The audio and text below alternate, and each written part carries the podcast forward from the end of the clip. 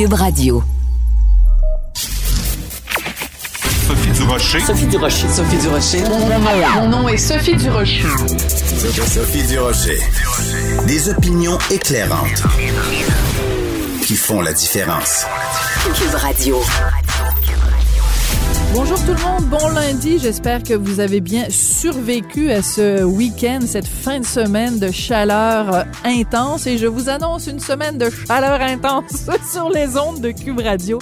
Écoutez, si vous avez euh, suivi euh, mon émission la saison dernière, vous savez qu'il y a un auditeur qui préfère pour l'instant rester anonyme, qui utilise le pseudonyme El Kaboom, qui nous a envoyé à quelques reprises pendant la saison dernière des montages audio qu'il faisait avec des interventions à moi, des interventions à, mes collègues de, Cube Radio. Il mettait de la musique là-dessus et vraiment, c'était hilarant. Ben, il a récidivé cette saison-ci. Voici ce qu'il nous a envoyé au sujet de la vaccination. Voici El Kaboom. Il y a des gens qui sont pas vaccinés, pas juste parce que euh, ils, ont, ils ont plein de théories.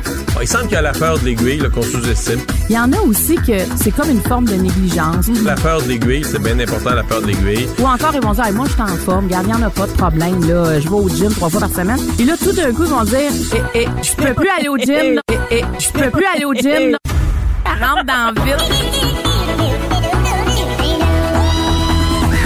On a beaucoup parlé des chefs de parti, sauf de Maxime Bernier, qui, lui, fièrement, ne sera pas vacciné. pas vacciné! Maxime Bernier, il a ridiculisé Aaron O'Toole. Aaron O'Toole, quand il a fait son point de presse, il s'est promené avec un masque. Qu'est-ce que qu'est-ce que t'as d'affaire à te promener avec un masque? Maxime Bernier, hier, disait, vous pensez que vous êtes complètement vacciné avec deux doses? Il va bientôt y avoir la troisième dose de rappel, puis une quatrième, une cinquième. J'en reviens pas, j'en reviens pas, j'en reviens pas, pas, pas. Puis là, on est rendu, on compte sur la Terre des gens en milliards qui ont été vaccinés. Fait que les gens qui, qui utilisent l'expression être un cobaye, là. Ouais, on l'est plus, il n'y a plus de cobaye. Il n'y a plus de cobaye, là. Il n'y a plus de cobaye. Il n'y a plus de cobaye. Il n'y a plus de cobaye. Il n'y a plus de cobaye. Souvent, les gens qui sont anti-vaccins n'ont aucune hésitation à les faire vacciner pour aller dans le sud, pour aller dans le sud, pour aller dans le sud. Donc, on arrive à Paris. La dernière semaine, il y a le passeport sanitaire. Avant d'entrer dans les musées, dans les cinémas, bon, je l'avais. Je sortais ça. Je leur montrais. Je sortais ça. Je leur montrais. Et ça prenait, Pierre-Olivier, 30 secondes.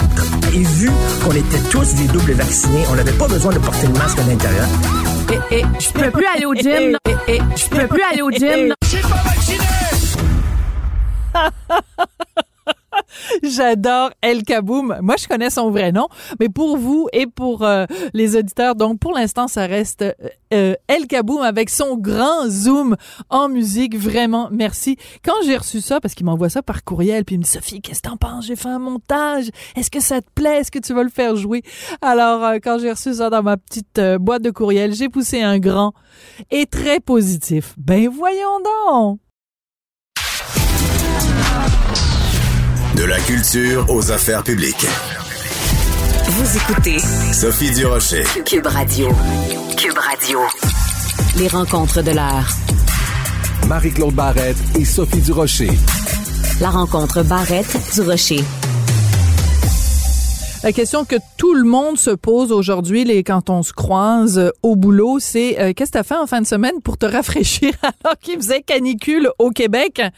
C'est le genre de question peut-être un peu superficielle, mais c'est comme ça que je vais lancer ma nouvelle amie Marie-Claude Barrette. Bonjour Marie-Claude. Bonjour, ça va bien? Ben, ça va mieux maintenant que samedi. Écoute, moi, je suis Ah, allée ouais. au Super Aqua Club de Pointe-Calumet, j'ai passé la journée les deux fesses dans le lac. Ah ouais, puis t'as aimé ça, ça t'a fait du bien? Ah, ça m'a fait du bien. Toi, comment t'as fait pour te rafraîchir? Écoute, j'ai moi j'ai été euh, j'ai marché beaucoup avec mes chiens. Moi j'ai un bébé chien, puis j'ai un gros chien, un vieux chien. Et euh, écoute, il y avait très chaud eux autres aussi, mais euh, je suis pas allée dans un bassin d'eau. J'ai pas fait ça. Moi, je suis restée à l'intérieur. C'est-tu pas beau, ça? Ben, je écoute. suis euh, restée au frais parce que moi, je suis fragile, à- ben, fragile, sensible à la chaleur. J'ai beaucoup de misère avec ça. J'ai plus de misère avec la, la chaleur que le froid. Et j'ai la chance, de- d'avoir de la climatisation, donc j'ai lu à l'intérieur. Bon, ben écoute, euh, on, on- je suis contente de quand on a la clim puis quand on a accès euh, à un plan d'eau, tout va bien, mais quand même quel quel week-end puis quel euh, quelle Ah, moi, canicule, le gros délire, toi. Et écoute, on a justement des sujets assez chauds dont on veut Oui. discuter. Euh, entre autres, Dominique Anglade qui ose demander la vaccination pour tous. Euh, tu m'as écrit une petite note en disant, elle dit tout haut ce que plusieurs pensent tout bas, tellement. Ben, moi, je trouve qu'elle joue son rôle de chef de l'opposition officielle. Tu à un moment donné, il faut prendre des positions, il faut polariser. Et effectivement, tu sais, je pense qu'il y a plusieurs personnes qui se disent, mais ce serait pas plus simple de dire, ben, regarde, c'est obligatoire la vaccination. Oui, il y en a qui vont dire, c'est mon corps, c'est mon choix, mais il reste qu'il y a comme une protection pour l'autre, une protection pour soi.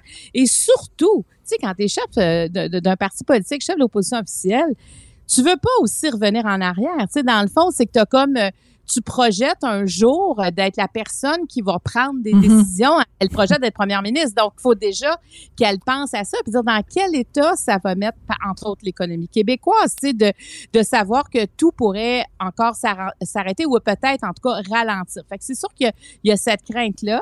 Et quand elle dit tout haut, ben moi, tu sais, je pense que les fonctionnaires devraient avoir l'obligation d'être vaccinés. Évidemment, ça fait réagir, mais en même temps, moi, je pense que elle a raison de, de mettre ça sur la de mettre ça comme ça sur la sur la table comme est-ce que ça c'est possible? Tu sais elle elle est je trouve qu'elle est plus ferme qu'à l'habitude et on a besoin d'entendre ça. Je trouve qu'on a besoin là présentement Mhm. d'avoir des gens qui mettent leur culotte à un moment donné qui proposent des choses qu'on soit d'accord ou pas. Eh, le débat est tellement polarisé présentement mais il faut quand même aller de l'avant il faut quand même se prononcer par rapport à ça. C'est sûr que tu sais, t'as comme le, le chef du PQ, Paul Saint-Pierre Plamondon, qui lui euh, parle d'un débat juridique et éthique. Mais on dirait que ça, ça veut dire, tu sais, ça va être quand, ça? Ben oui. J'ai comme l'impression que c'est des délais et des délais, alors que là, la quatrième vague, elle est là. Et quand on regarde partout dans le monde, on peut pas dire que ça va bien présentement. On se le dit à chaque semaine. On a toujours espoir que la semaine suivante, ça va aller bien. Finalement, à chaque semaine, ça ne va pas. Alors, elle, elle se dit, qu'est-ce que j'ai comme moyen, moi, présentement, peut-être pour faire avancer les choses? Ben, elle, elle c'est ce qu'elle demande et ça, ça fait jaser, là, ce qu'elle demande. là. Mais tu sais que en plus quand on regarde les chiffres parce que la semaine dernière, on a atteint l'objectif qu'on s'était fixé que le gouvernement en tout nous avait fixé, il avait dit il faut que d'ici le 31 août, 75% des gens de plus de 12 ans aient le vaccin, aient leur deuxième dose. Ben, on l'a atteint avant le 31 août, on l'a atteint la semaine dernière. Ça veut dire que concrètement, là, il y a seulement 25% des gens qui sont admissibles au vaccin qui l'ont pas encore eu. Tu sais, on peut regarder le verre à moitié vide, on peut regarder le verre à moitié plein, mais moi, je le regarde vraiment à moitié plein et je me dis, il y a quand même 75% de la population québécoise en état de se faire vacciner qui a compris l'urgence de la situation. Puis c'est pas rien, Marie-Claude, parce que ça veut dire qu'on est un des endroits au monde où il y a eu la plus grande adhésion à la vaccination.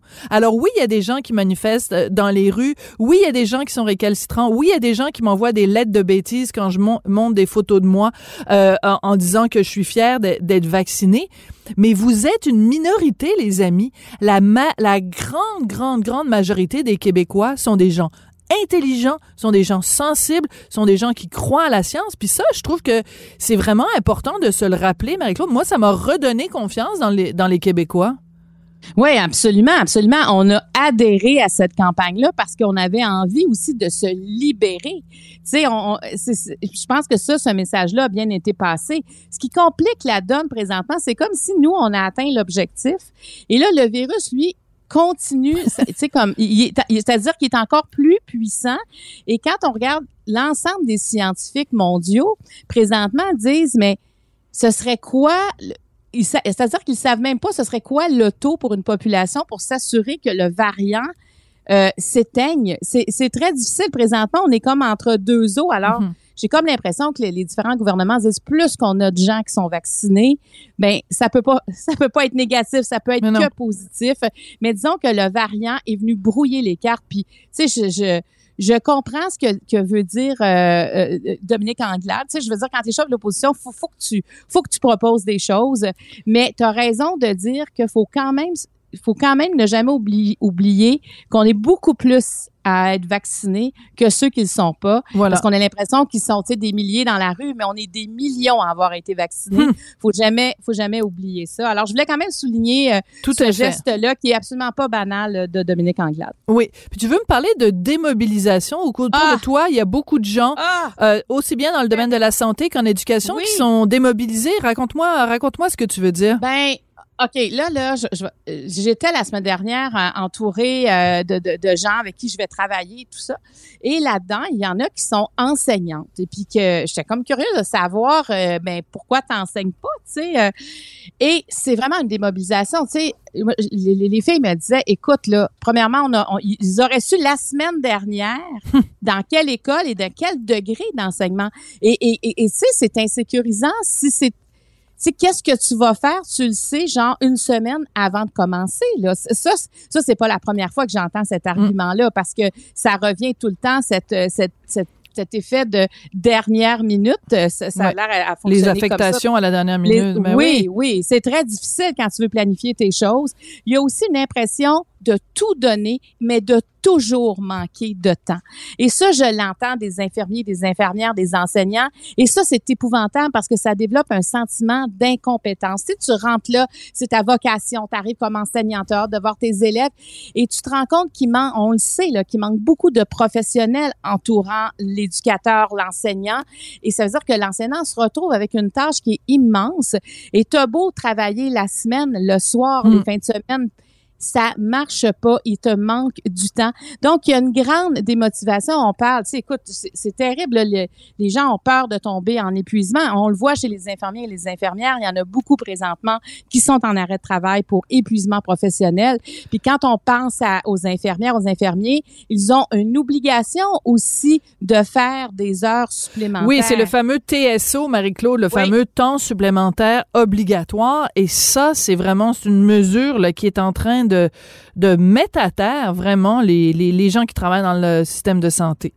Ben, on a vu en fin de semaine euh, au centre hospitalier de l'Université Laval, hein, les infirmiers et infirmières euh, qui sont à l'unité de néonato- né- néonatologie, euh, ils étaient euh, plusieurs à, manifester, en fait, pour dire, écoutez, ça n'a plus de bon sens, la pression qu'on exerce sur nos épaules.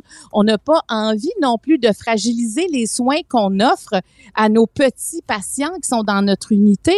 C'est qu'ils lancent des cris d'alarme. C'est un jour, on ne pourra plus y arriver. Et on, écoute, il y en a qui pleuraient pendant qu'elle Hmm. prenait la parole. Je veux dire, c'était extrêmement touchant. Euh, depuis moi qui ai été très proche des soins de néonatologie, Ben la oui. misère à le dire, néonatologie, natalogie, je vais finir par le dire comme il faut. Mais j'ai été très soin de, très proche de ces soins-là et je sais à quel, tu sais, on, à quel point quand un bébé arrive prématuré, à quel point c'est fragile? Et en plus, c'est euh, c'est des gens qui ont des connaissances très pointues, qu'ils développent avec l'expérience. Hein. C'est à force d'en observer qu'elles deviennent encore plus, encore plus, c'est encore plus raffiné les soins qu'elles vont offrir à ces petits euh, qu'on sait jamais est-ce qu'ils vont survivre ou pas. C'est tellement fragile. Ben ces, ces femmes et ces Mm. hommes-là nous lancent un cri du cœur, mais mais tu sais, on voit qu'il manque des gens partout présentement. La, moi, je me souviens quand j'ai commencé à faire de la politique en 86, ça fait quand même longtemps. On parlait de que, que dans les dans la, d'ici 30 ans, 30 ans plus tard, en fait, probablement que la pyramide serait inversée. C'est-à-dire qu'avant, il y avait plus de jeunes et les personnes plus âgées étaient, il y en avait moins en haut de la pyramide, donc il y avait plus de jeunes Mhm. Pour en fait rapporter des impôts et des taxes pour pour payer l'ensemble de la pyramide. Maintenant, ben c'est qu'il y en a moins en bas qu'il y en a en haut, donc ça ne ça ne fonctionne pas puis on le sent dans tous les domaines d'activité, il manque du monde. Mais quand on regarde les infirmiers et infirmières, ça fait des années qu'ils crient que, que ça ne fonctionne pas. Et notre système de santé, c'est quand même ce qui nous coûte le plus cher. C'est quand même aussi ce dont on doit, s'il y a quelque chose qui fonctionne, si ça ne fonctionne pas dans une société, le système de santé, ben on a un grave problème. Même les médecins de, de l'hôpital Maisonneuve-Rosemont ont lancé un cri du cœur au mois de juillet. Ils ils écrivaient une lettre ouverte qui s'appelait Naufrage du système de santé où ils disaient il nous manque d'infirmiers et d'infirmières dans les urgences. Alors, il y a, il y a comme une quand je regarde l'état du Québec, et c'est pas juste au Québec, hein, l'inversement de la pyramide, mais quand on c'est le regarde ce qui vieillissement se de la population qui est assez, qui est assez répandu. en Oui. Exactement. Puis on renouvelle peut-être pas assez par l'immigration, peut-être pas assez par les naissances. Il manque de monde, mais il reste que les gens qu'on a, Sophie, il faut faut En pas qu'ils tombent au combat. Tu sais, déjà qu'il y en a pas assez, si nos gens tombent au combat, si les enseignants, enseignants disent, ben moi, ça me tente plus d'enseigner, je vais aller faire autre chose, mais qui va enseigner à nos élèves? Qui va nous soigner dans les hôpitaux? Moi, en tout cas, je te dirais que si j'étais en politique présentement, je trouve qu'il y a énormément à faire. Il y a comme une révolution qui s'en vient parce qu'il va falloir changer notre façon de faire. Il va falloir repenser parce qu'on ne peut pas vivre avec des gens à bout comme ça. Moi, je vais souvent, euh, j'ai quelqu'un de proche de moi qui est malade et ça m'a- m'apporte souvent à aller à, à l'hôpital. Et, et je le vois, là, les gens tu sais, qui devaient quitter à 16 heures, finalement, ils vont être là jusqu'à minuit. Parce ça n'a que aucun sens. Ils sont épuisés. Ils sont ces enfants, ces gens-là, ils ont une vie, là, ils ont, tu sais, il faut qu'ils retournent chez eux à un moment donné. Alors, euh, ju- attends, juste un instant, j'ai un petit problème. Attends, Ben oui, on parlait de ton chien tout à l'heure, Ouais, mais là, ouais. je pense qu'on l'entend. Attends, attends, je vais l'envoyer parce que tu vois que. Bon. Excuse-moi. De- plus, Non, Marie-Claude, il n'y a pas de problème. C'est tu quoi? C'est ça la vraie vie. On parlait du télétravail l'autre jour. La vraie vie, c'est que tu fais ton, on peut le dire, hein, tu fais ta chronique euh, ce matin de ton chalet, puis au chalet, il y a ton chien. Puis regarde, moi, c'est la vraie vie, j'adore ça. On le coupera pas au montage. T'en fais pas, on va le garder. Ah, tu vas entendre ma petite Tokyo. Ah ben là, moi je trouve que c'est important de montrer les vraies choses, les vraies affaires. Mais euh, mais Marie-Claude, je suis entièrement d'accord avec toi. Puis j'aime ça quand tu commences une phrase en disant si je faisais de la politique euh, en ce moment, parce que ben écoute, moi je trouve que t'as as ça au fond de toi là, cet, cet engagement, cette cette volonté là de, de de de défendre des causes. Je veux juste faire une petite parenthèse, si tu le permets, parce que tout à l'heure t'as dit euh, que t'as as fréquenté toi justement les unités de néonatologie. Je veux juste rappeler à ceux qui le savent pas encore que euh, tu as, eu une expérience avec euh, avec ton fils et t'as- t'en as écrit un- t'en as fait un livre qui s'intitule La Oui. couveuse qui est sorti en 2014. Alors euh, c'est c'est pour ça que tu faisais référence à ça parce que je sais que toi tu es trop Oui. modeste alors tu nous le tu nous le rappelleras pas mais je trouve que c'est important de, Mais de, le rappeler. vu- J'ai vu le travail de ces gens Ouais. qui est exceptionnel. C'est du 24 heures sur 24, ça n'arrête jamais. Et quand j'ai vu ces femmes et ces hommes sortir euh, en disant ça n'a plus de bon sens, Ça m'a vraiment ah ça m'a vraiment touché parce que je me dis on peut pas les laisser tomber comme on peut pas hey, ceux qui ont décidé de le faire puis qui quittent la profession ça n'a pas de sens. On ne peut pas se permettre ça. Alors il faut qu'on trouve des solutions euh, pour éviter Absolument. ce genre de situation. Puis écoute ça déborde de partout. Alors voilà, je voulais rendre hommage en fait aux enseignants aux infirmiers aux infirmières je trouve que euh, ils sont euh, ils sont les piliers euh, une- en tout cas un des gros piliers de notre société Ouais, écoute Marie-Claude, normalement c'est les deux sujets dont on voulait parler ce matin, mais je t'en lance un autre parce que il y a Ouais. une phrase qui m'a qui me hante depuis que je l'ai lue en fin de semaine, puis je veux te la soumettre. C'est ce qui se passe en ce moment avec les femmes en Afghanistan, avec le retour des talibans. Il y avait une entrevue dans je ne sais trop quel journal que j'ai lu en fin de semaine avec euh, une intellectuelle afghane. Écoute, je sais même pas, je vais arriver à te le dire sans euh, sans craquer. Euh, elle était interviewée et elle disait c'est sûr que les talibans ils vont nous retrouver parce que ils détestent les femmes qui travaillent, les femmes qui réfléchissent, les femmes qui sont sur la place publique. Et dit il me reste deux options. Soit je fuis le pays, soit je me suicide. Je me disais, on en est rendu là. Ça va être la chasse aux femmes. Elles vont être soit violées, soit mariées de force, soit tuées. Je trouve ça, là, cette phrase-là, soit je fuis, soit je me suicide, là. Je me suis dit, comme femme, on peut pas rester indifférent à ça. Moi, ça me, je trouve ça épouvantable, cette phrase-là. Ben, mais tu vois, là, depuis, euh, depuis que c'est arrivé, depuis que les talibans euh, ont, ont- repris la, la, la- leur force euh, en Afghanistan, moi, je, ça me hante. Là, tu me dis ça, puis effectivement, ça, ça me donne des frissons. Puis je me dis, ces femmes-là qui ont des filles aussi, tu sais, imagine si t'as des- t'as une fille, tu te dis, mais c'est quoi l'avenir, vers où on s'en va? Puis souviens-toi, il y a, il y, a, il y a plusieurs années, on était déjà très inquiètes des femmes afghanes. Oui. Et, et la situation, euh, à cause de l'aide internationale, la situation s'était allégée pour elles. Et là, ça revient, puis on dirait que ça va revenir encore plus fort parce qu'il y a comme une haine encore plus grande envers ces femmes qui avaient réussi une forme Mm. d'émancipation. Euh, on s'entend que c'est une émancipation qui était peut-être différente de celle d'ici, mais quand même, il y avait un avancement. Et là, qu'est-ce comment ça va changer? Je, on dirait qu'on voit pas de solution pour Mm. ces femmes-là. Et qu'est-ce qu'on peut faire? Une communauté mondiale, internationale, on est, On est tous touchés par ces femmes afghanes. Maintenant, qu'est-ce qu'on peut faire, pas juste comme individu, mais comme groupe Est-ce que, est-ce qu'en s'alliant, les talibans sont une force, euh, sont une force qui était insoupçonnée? On pensait pas qu'ils allaient reprendre de cette façon-là. Jusqu'à où ça va aller Qu'est-ce qu'on peut faire Qu'est-ce qu'on peut faire avec une femme? Est-ce qu'on peut l'accueillir si elle veut fuir? Mais ce qu'on veut pas, c'est qu'elle se suicide, parce que ça, c'est une femme qui prend la parole. C'est une des rares qui peut Absolument. prendre la parole. Alors, c'est C'est absolument terrifiant. inquiétant. C'est terrifiant. C'est terrifiant et ça se passe. C'est pour ça que des fois, faut, faut, on de- faut penser, on a l'impression qu'il y a des choses qui sont très graves, puis qu'est-ce qui est plus grave que ce que ces femmes-là sont en train de vivre? J'aurais de la difficulté à te nommer une chose et ça se passe sur notre planète présentement en 2021. Alors, c'est sûr que il y a- ça va prendre une mobilisation, mais qu'est-ce qu'on peut faire? Moi, jusqu'à maintenant, j'arrive pas à, à voir qu'est-ce qu'on peut faire alors que les forces internationales quittent présentement le bateau. Ouais, c'est vraiment, euh, c'est vraiment un cri du cœur moi qui m'a, qui m'a vraiment marqué. Puis euh, je voulais en parler avec toi ce matin parce que cette fait. phrase-là me hante. Alors, euh, ben écoute, j'ai déjà hâte à notre conversation de demain. Merci beaucoup Marie-Claude. Puis va t'occuper de Tokyo là. Tokyo oui, elle va aller marcher. Je m'en vais marcher. Merci, Sophie. Merci Marie-Claude Barrette qui est avec nous euh, tous les jours pour la rencontre du Rocher Barrette.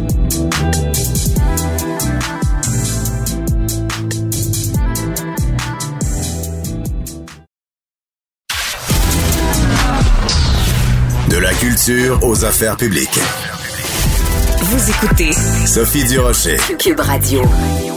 Ça fait 17 mois que la pandémie de COVID-19 est commencée et on le sait, ce qui a beaucoup, beaucoup préoccupé euh, la, la planète entière et en particulier ici au Québec, c'est les cas euh, euh, impliquant des personnes âgées. Ben, pouvez-vous croire qu'il y a au Québec une résidence pour euh, personnes âgées où il y a eu depuis le début zéro cas Zéro éclosion, zéro décès. On pourrait presque faire euh, jouer la chanson de Manuel Tadros, c'est zéro.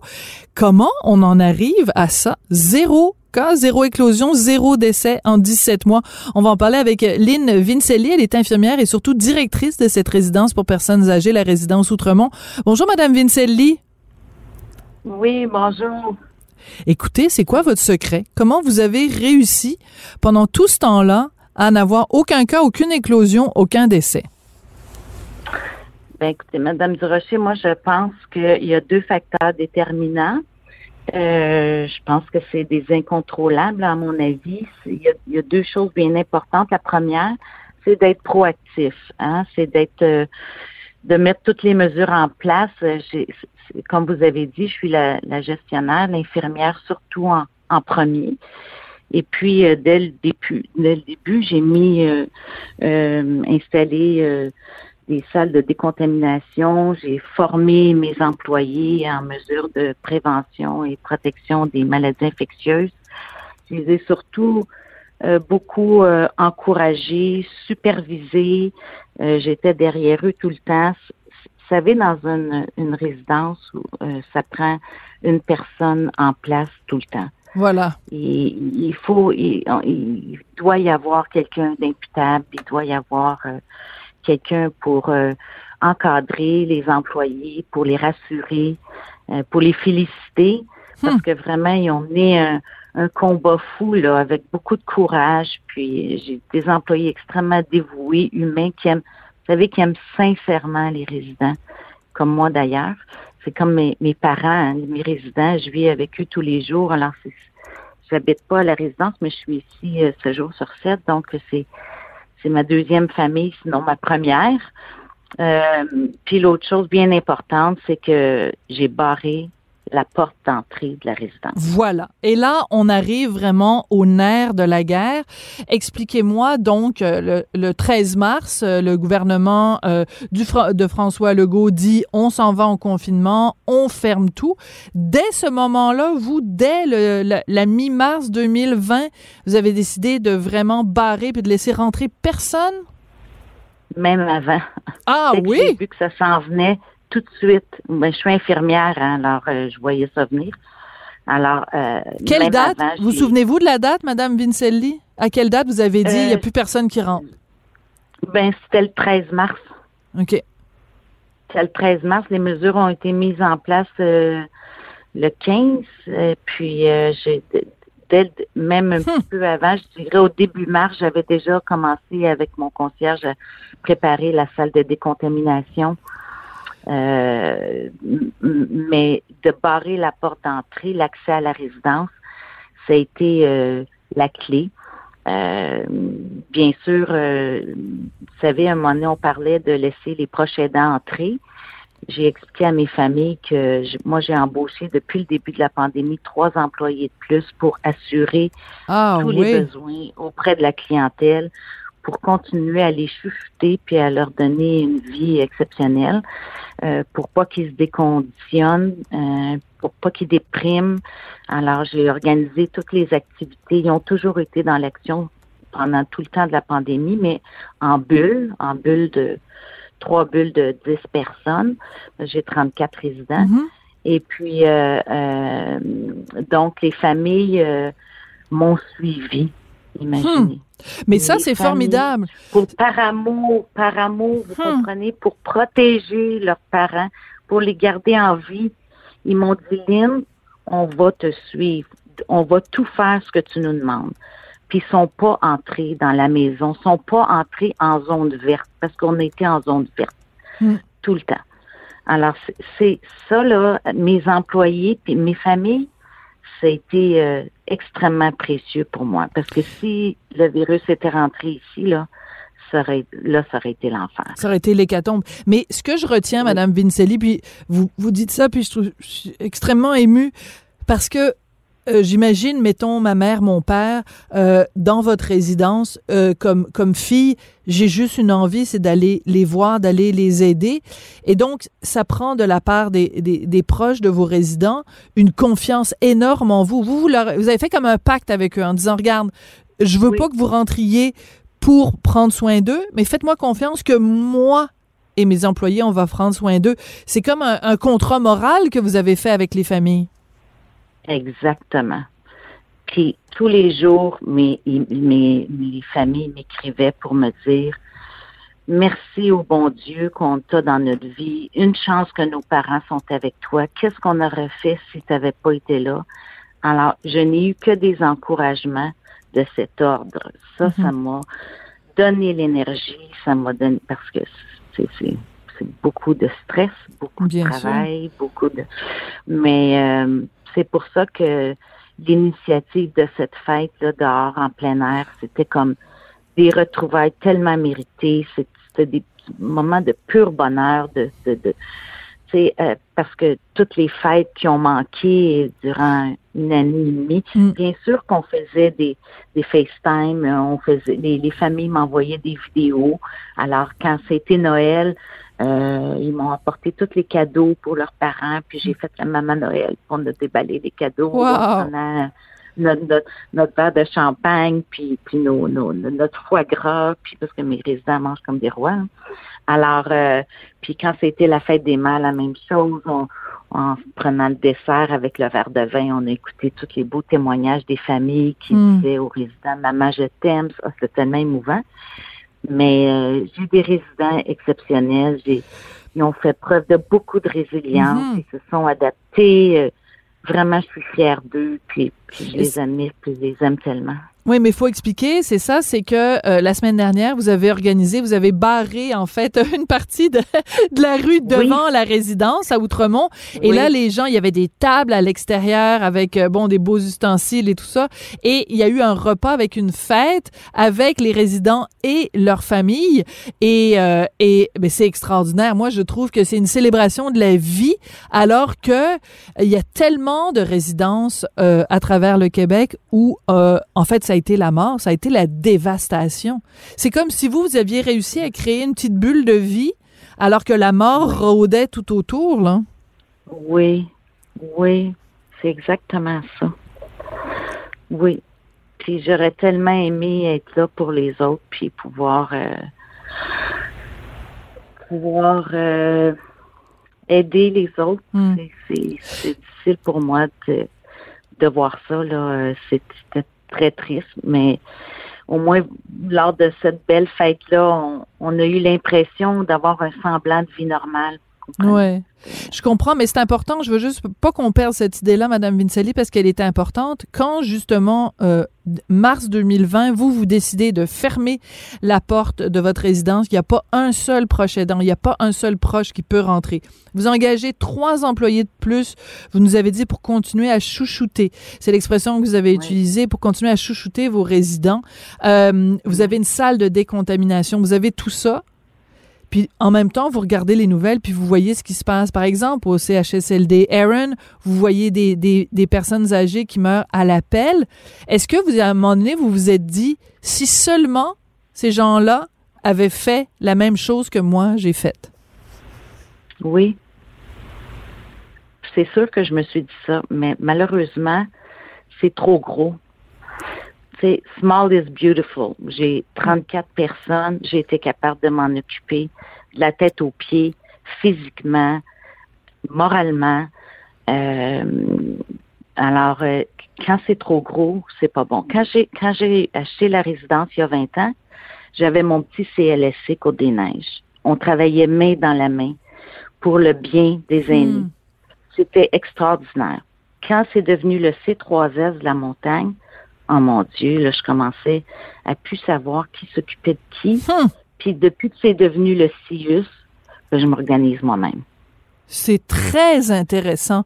C'est très intéressant, puis c'est très important ce que vous dites, Madame Vincelli, parce que nous, on a beau, comme journaliste, euh, traiter ça de façon euh, euh, générale. Tu sais, on écrit des articles, puis on, on, on fait, on parle des, des structures. Mais vous, ce que vous êtes en train de nous dire, c'est que euh, vous l'avez vu, vous l'avez vécu vraiment concrètement là, au quotidien. Vous avez vu à quel point, quand on crée des infrastructures comme ça, on perd le côté humain, on, perd le côté où on est capable de, de connaître chacun de ses résidents par le prénom, puis on sait c'est quoi le nom de leurs enfants là. Exactement. Exactement. Les, les des personnes rendues à 85, 90 ans ont besoin d'avoir 14 touchés par jour, ont besoin d'avoir des attentions personnalisées, ont, ont besoin de chaleur humaine autour d'eux. Quand c'est trop gros, c'est impossible de donner ça. 14 touchés par jour. Vous avez calculé ça? vous avez Oui, c'est une étude. Oui. Une étude démontre que ça, pour tout être humain, ça prend 14 touchés par jour pour équilibrer dans son corps et dans sa tête. Puis, soyez bien convaincus, mes résidents sont très, très équilibrés. Je veux qu'on revienne. C'est très touchant. J'adore, j'adore. Oui. Je vous adore, Madame Vincelli. Je trouve que c'est tellement important la conversation qu'on a en ce moment parce qu'il y a tellement de, il y a sûrement des gens qui nous écoutent puis qui sont en train de pleurer en se disant, mon Dieu, si seulement papa, si seulement maman, si seulement ma tante, ma cousine, ma mère, ma frère, mon, mon ma sœur, peu importe. Si tellement la personne que j'aime avait été entre les mains de Madame Vincelli au lieu d'être aux mains d'un système impersonnel, abandonné. Parce que c'est ça qu'on a vécu pendant la pandémie. Des Oui. personnes âgées abandonnées dans leur selle, euh, pas lavées pendant des jours, des gens qui sont morts de déshydratation, des gens qui sont morts de faim. Quand vous avez entendu ça, vous avez dû être outré, découragé, en colère? Enragé. En, en, en, enragé, en colère, en, en, Mais savez, je, je suis euh, je suis une personne, puis alors je, je peux pas, même si je le voulais, je peux pas sauver le monde. Hum. Mais euh, euh, c'est sûr, regardez, même même Dieu merci que je suis infirmière parce que je prends soin de mes, mes résidents de la tête aux pieds. Là. Alors, euh, les petits bobos restent petits, mais s'il y a un résident qui doit absolument aller à l'hôpital pour une fracture, exemple, euh, ben là, là, je deviens extrêmement nerveuse parce que dans les hôpitaux non plus, on les lave pas, on les fait pas marcher. Ils me reviennent avec des plaies de lit. Ils me, ça, c'est quand ils me reviennent. Parce que souvent, ils meurent là. Ça, c'est, on a besoin de retravailler notre système de santé, puis on a besoin de repenser à comment on prend soin de, de nos aînés. Moi, je dis toujours, j'ai des jeunes aînés. Pourquoi? parce qu'ils parce qu'ils dorment la tête tranquille, parce qu'ils sont en sécurité. Ils savent que je suis là tout le temps. Ils mangent comme des rois, puis, puis ils ont du fun. Ouais. Hein, Les activités, les buts, les projets, ça, c'est la, la nourriture de l'âme. Absolument, vous avez tellement raison. Puis, je ne sais pas si vous avez vu le, documentaire de Annie Soleil Proto justement sur euh, les questions qu'on se pose, comment on va on va prendre soin de, de, de nos personnes âgées. Puis il y a aussi ce, ce, ce, ce projet du gouvernement qui est plus qu'un projet, la, les fameuses maisons des aînés.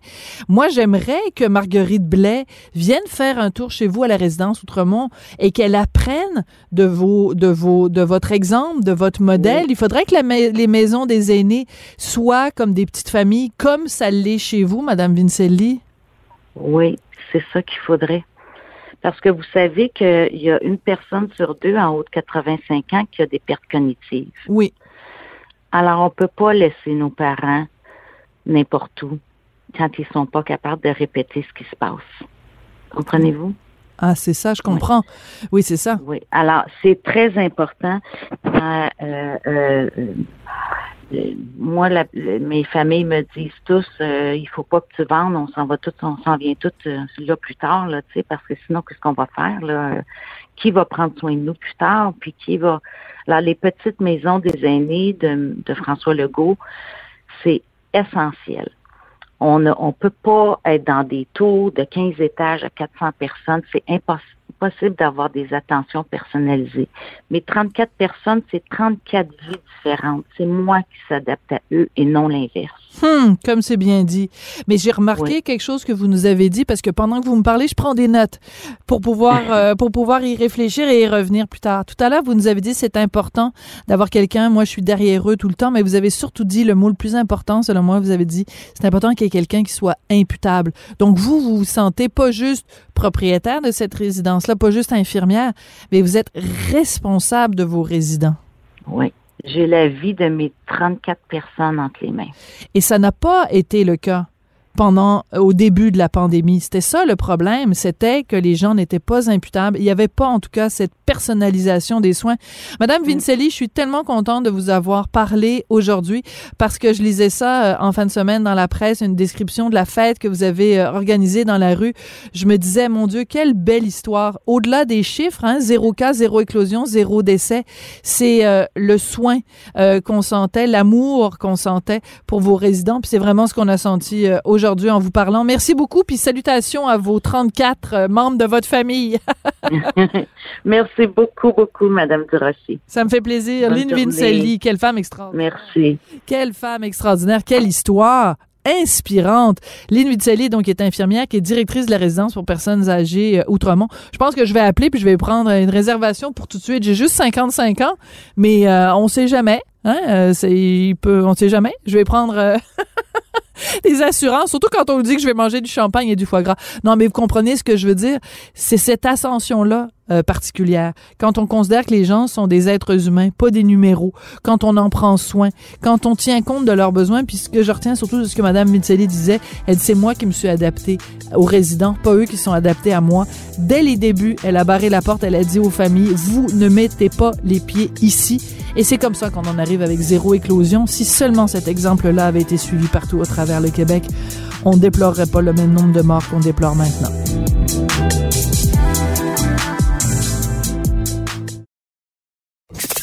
Avertissement. Cette émission peut provoquer des débats et des prises de position pas comme les autres. Écoutez Sophie Durocher. Je sais pas si vous le savez, mais on est en période de campagne électorale. On va aller voter le 20 septembre.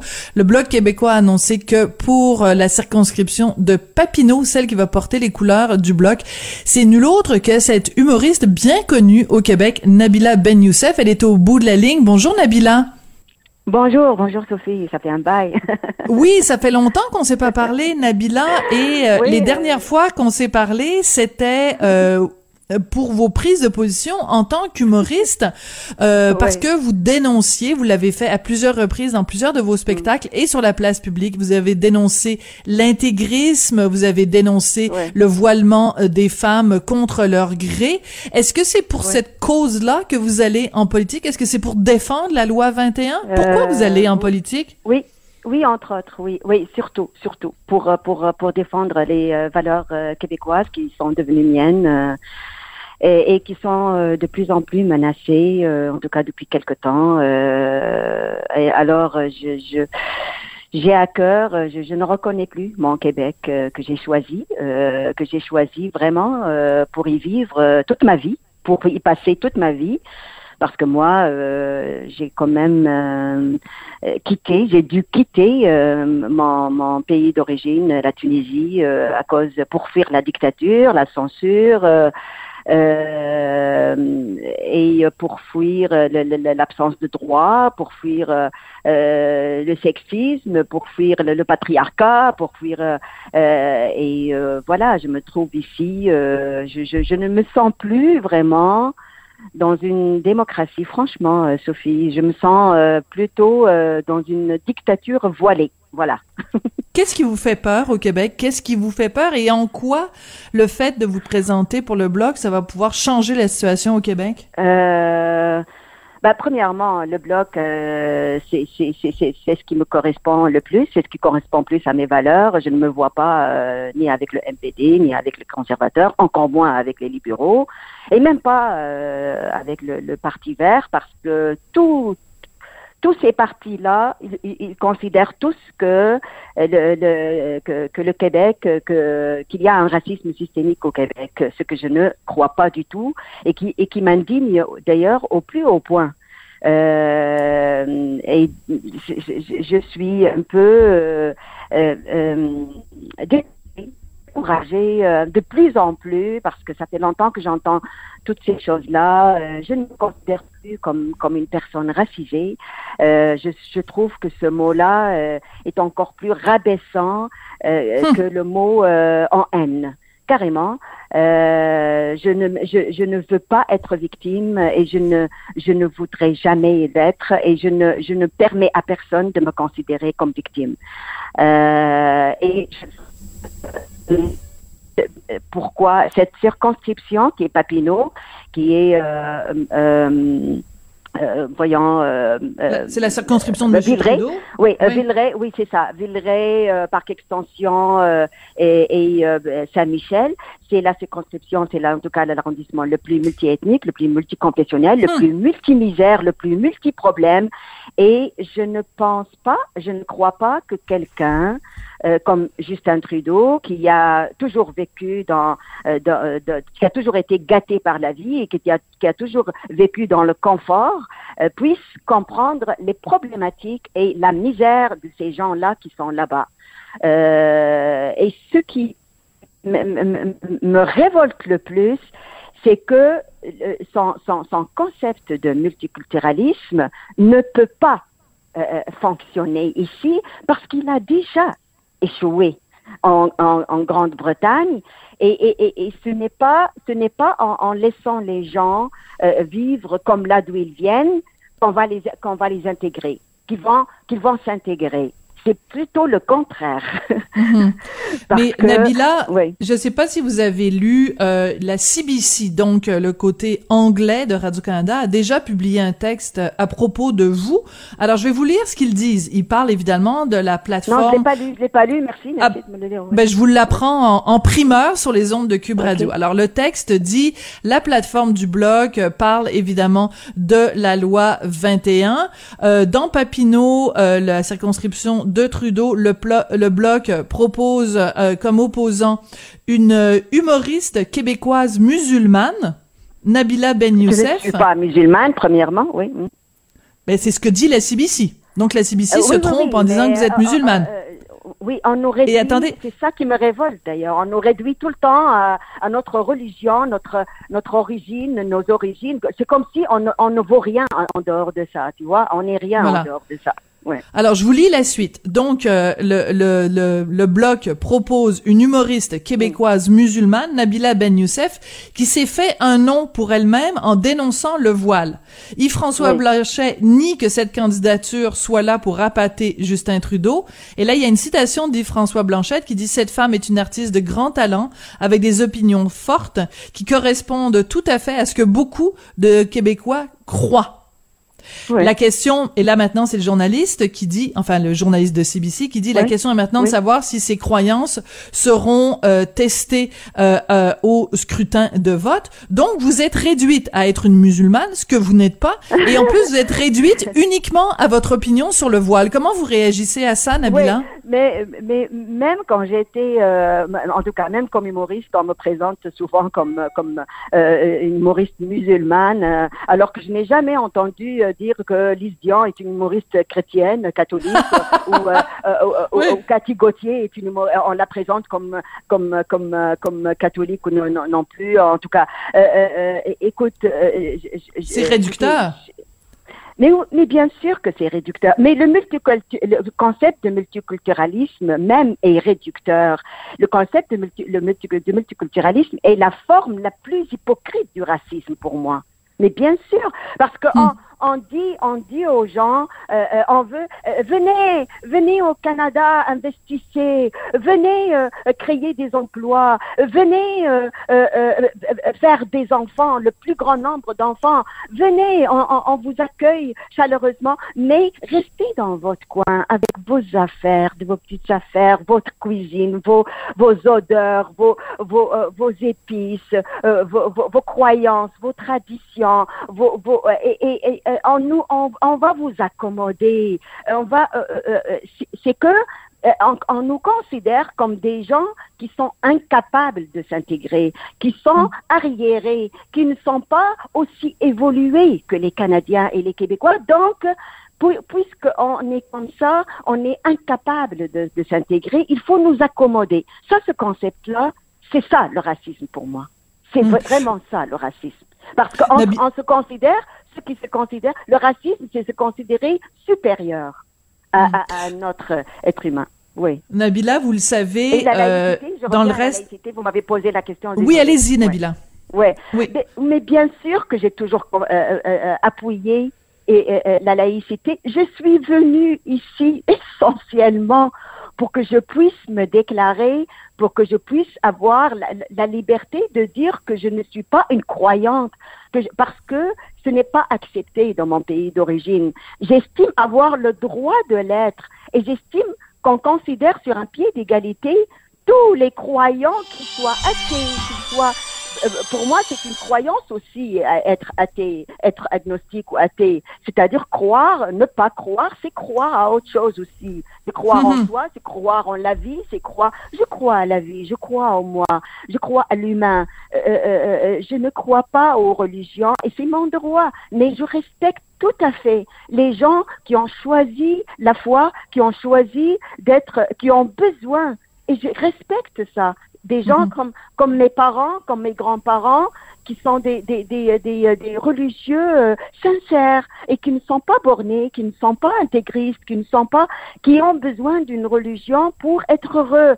Si ça fait leur bonheur, et pourquoi pas? Je suis pour pour euh, pour ça. Mais Oui, c'est-à-dire qu'en fait, la nuance, la nuance que vous faites, c'est que vous n'êtes pas contre la religion ou contre une religion non, ou, quoi que ce soit, c'est vous êtes contre les intégristes. Et vous avez fait une déclaration il y a quelques années de ça, et euh, je m'excuse de revenir là-dessus, mais vous avez euh, euh, Oui, eu un pas cancer du sein. Vous avez eu un cancer du sein il y a quelques Oui. années, et euh, vous aviez donné une entrevue à un, un de mes collègues du Journal de Montréal, Journal de Québec, et vous avez dit ah ben je, il y a des cancers plus graves que ce cancer-là. Le cancer de l'intégrisme est plus grave que le cancer que moi j'ai au sein. C'était fort cette phrase-là. Mais, co- mais, mais, mais oui, c'est un cancer qui nous suit jusqu'à maintenant et qu'on arrive qu'on n'arrive pas à lui trouver un remède. C'est, c'est, c'est, ça, ça nous affecte partout, ça nous terrorise partout et ça nous empêche de vivre vraiment. Et, et, et, et- et il faut, il faut plutôt se mobiliser contre le, le, le- cet intégrisme-là au lieu de, le- de lui faire la promotion comme comme être- sont en train de faire les libéraux et Justin Trudeau. Euh, euh, c'est c'est euh, et, et je crois et, et, et- moi dans ce, dans ce- euh, si je me présente dans ce- cette circonscription-là qui est Papineau, c'est que je crois qu'il y a plusieurs gens là-bas qui ne comprennent pas vraiment le concept de, de, de la laïcité. C'est quoi la Hmm. laïcité? Plusieurs croient qu'il dit que la laïcité c'est contre les religions, mais c'est le contraire complètement. C'est la laïcité, c'est la, c'est, c'est l'une des meilleures inventions de, le- de, de, de l'humanité euh, euh, pour l'humanité justement, pour que les pour que les religions puissent euh, euh, euh, cohabiter ensemble en- sur un pied d'égalité. Euh, euh, c'est, pour permettre euh, plutôt aux religions d'exister, pas de pas de disparaître. Et Ouais. ils existent, mais mais dans les lieux de culte, dans dans dans les euh, euh, dans leur maison, Euh, pratiquer la religion, c'est personnel. Il faut pas euh, faut pas promouvoir la religion. Euh, euh, Qu'est-ce voilà, que vous diriez si, vous- si vous promenez dans les rues euh, du comté de, de, de Papineau et que vous croisez Justin Trudeau, Oui. allez-vous lui parler de la fois où il a fait, il y a quelques, quelques semaines se- seulement, cette déclaration où il disait, bon, ben, pendant la pandémie, les Québécois sont habitués à voir des gens masqués. Peut-être que ça va les faire changer d'opinion sur la loi sur le port des signes religieux. Mais c'est complètement ridicule comparer un masque un voile euh, euh, islamique, euh, un symbole de l'oppression, c'est un, symbole sexiste. mais c'est non. Le- premièrement, le masque il est porté par tout le monde, qu'il soit homme, femme, de n'importe quelle couleur, de n'importe quelle religion, de n'importe quelle confession. Et, et, et, et- deuxièmement, tu, tu compares pas un signe religieux, ben, un signe, mais un signe euh, intégriste, même pas un signe religieux, parce que pour moi, il n'existe même pas dans la religion euh, de- le, le voile. En tout cas, c'est une autre discussion, c'est notre débat. Mais, mais comparer ça à, à- à- à, euh, euh, c'est-à-dire ça, comment on dit ça, sani- sanitaire, un, un, un, Un un masque. objet sanitaire, oui, c'est- c'est-à-dire qu'on est obligé de prendre pour nous pour nous protéger justement et et pour ne pas euh, répandre le, le, le- le- le virus. Euh, C'est-à-dire, pour moi, euh, euh, euh, euh, comparer, c'est le symbole du cancer de l'intégrisme, tu vois, le Oui. symbole, tu vois. Alors, Nabila, on va se quitter parce que c'est tout le temps qu'on a, mais euh, donc bonne chance pour votre euh, campagne dans Papineau. Je rappelle que vous êtes Merci candidate beaucoup. pour le Bloc Merci. québécois et euh, je- le nom du journaliste là, qui a écrit ce texte où ils disent que vous êtes une humoriste musulmane, il s'appelle Rafi Boudjikanian. Je pense que je vais lui envoyer une copie de l'entrevue pour euh, remettre un petit peu les pendules à l'heure, euh, qu'il Ah, fait de la, de la désinformation à votre sujet. Merci beaucoup, Sophie. Mais j'espère croiser, j'espère vraiment croiser Justin Trudeau un jour dans, Oui. dans le, le, le comté, mais je pense pas qu'il va venir revenir. Il est déjà passé, mais il ne passera plus. En tout cas. Mais je pense que ça, ça pourrait, vous pourrez peut-être le faire euh, rigoler un petit peu. Merci beaucoup, Nabila Ben Youssef, donc candidate du Bloc québécois dans le comté de Papineau. C'est comme ça que se termine l'émission. Je voudrais remercier Rémi Poitras à la réalisation, la mise en onde. Merci aussi à Florence Lamoureux et à toute l'équipe de recherche. Merci à vous, puis on se retrouve demain.